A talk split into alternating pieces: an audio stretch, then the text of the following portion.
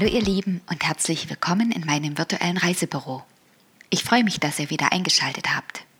Egal wo ihr gerade seid, lehnt euch zurück und lasst euch für ein paar Minuten in andere Länder beamen.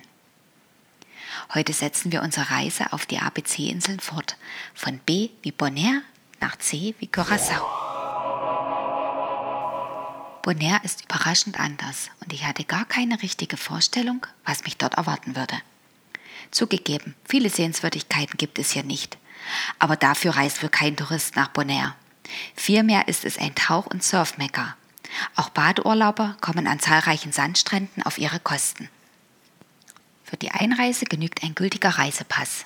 Seid ihr nicht mehr als 90 Tage pro Jahr auf der Insel, ist der Aufenthalt visumfrei. Erkundigt euch nach den aktuellen Reisebestimmungen auf der Seite des Auswärtigen Amtes oder im Reisebüro. Seit dem Jahr 2011 ist das Zahlungsmittel der US-Dollar. Der niederländische Antillengulden hat somit ausgedient. Die Kreditkarte kann in vielen Hotels und Restaurants eingesetzt werden. Die Insel ist definitiv ein Ganzjahresziel und fast gleichbleibend warm. Nur wenige Regentage dürften euch im November überraschen. Auch Bonaire ist unterhalb des Hurricane-Gürtels gelegen und kaum von Wirbelstürmen betroffen. Mit der niederländischen Fluggesellschaft KLM erreicht ihr mit einem Zwischenstopp auf Aruba das Eiland. Der Flamingo Airport ist ganz mini, aber wird derzeit kräftig aus- und umgebaut. Die Mietwagenstationen gegenüber des Flughafenausgangs könnt ihr nicht verfehlen. Bekannte Anbieter sind vor Ort vertreten. Typisch, da von vielen Tauchern genutzt, sind Pickups als Rental Cars. Ab dem Bonaire International Airport führt nur eine Straße direkt und ohne Umwege hinaus aus dem Areal und direkt in die Hauptstadt. Welche Hotelempfehlung kann ich euch für Bonaire geben? Das Courtyard bei Marriott Dive Resort liegt nicht einmal zwei Kilometer entfernt vom Flughafen. Es hat ein eigenes Tauchzentrum. Die relativ neue Anlage ist wie ein kleines buntes Dorf gestaltet und verfügt über einen netten Infinity Pool. Große und kleine Leguane begrüßen euch hier entlang der Wege. In der Hauptsaison von November bis April, Mai tummeln sich die meisten Urlauber auf der Insel. Später von Juni bis Oktober wird es spürbar ruhiger und auch preisgünstiger. Im August war kaum etwas los und man hatte sowohl die Straßen als auch Restaurants fast für sich allein. Und hier kommen im Kurzdurchlauf die wenigen Sehenswürdigkeiten der Insel.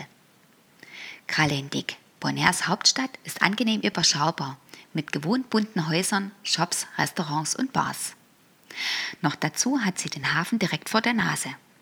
Hier seht ihr die großen Ozeandampfer anlegen. Wenn ihr einen Spaziergang entlang der Strandpromenade unternehmt, habt ihr freien Blick auf die Kreuzfahrtschiffe.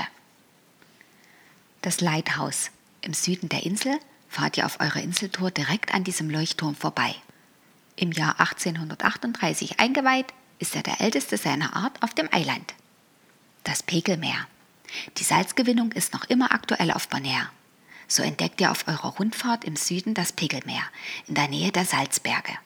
Die Salinebecken leuchten schon von weitem türkis oder rosarot. Das salzige Wasser ist perfekt für die Entstehung von Algen. Krebse tummeln sich dort und ernähren sich davon. Flamingos lieben Krabben, deshalb sind sie gern in Schwärmen dort zu finden. In dem Areal beobachtet ihr auch Reiher, Kormorane und weitere große Seevögel. Die Salt Pans. Nur eine Saline ist auf Bonaire noch in Betrieb. Die hohen Salzberge türmen sich leuchtend weiß unweit des Pegelmeer.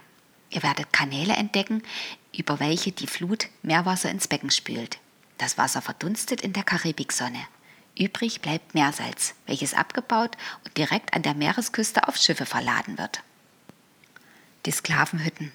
Zur Kolonialzeit wurden Sklaven aus Westafrika dazu gezwungen, auf den Salzfeldern den mühsamen Abbau zu verrichten. Die Arbeiter wurden direkt neben den Feldern in winzigen Hütten untergebracht. Absolut beklemmend. Lake Grote Meer. Diesen Platz lieben die anmutigen Flamingos, denn im Salzsee leben Krebse. Hier könnt ihr mit Glück wunderbare Fotos schießen. Ein Hinweis in eigener Sache. An der Küste liegen überall kleine Korallenteichen und Muscheln. Bitte nehmt nichts davon als Souvenir davon mit. Es ist verboten.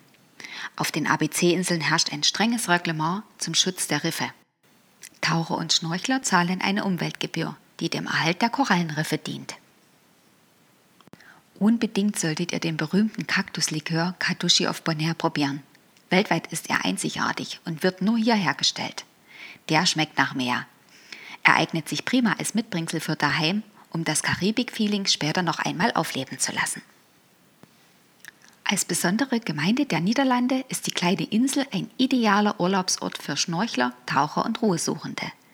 Die meisten Unterkünfte sind entsprechend darauf ausgerichtet. Nicht umsonst wird Bonaire als Divers Paradise bezeichnet. Badeurlauber entspannen an einigen wundervollen Stränden. Verschlafen, fast ländlich mit wenig Verkehr, lässt sich das Eiland per Auto prima erkunden. Teils fahrt ihr durch halbwüstenartige Landschaften mit Kakteen, einer Handvoll Siedlungen und es begegnen euch unterwegs Flamingos und wilde Esel. Och, schade, schon vorbei. In der nächsten Folge fliegen wir auf meine Lieblingsinsel Curacao. Freut euch drauf. Und wenn ihr nicht genug vom Reisen bekommen könnt, dann schaut einfach auf meiner Homepage www.iftrotter.de vorbei. Auf dem Blog findet ihr viele Inspirationen für neue Reiseziele.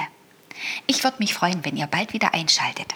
Also, habt's fein, bleibt gesund und urlaubsreif.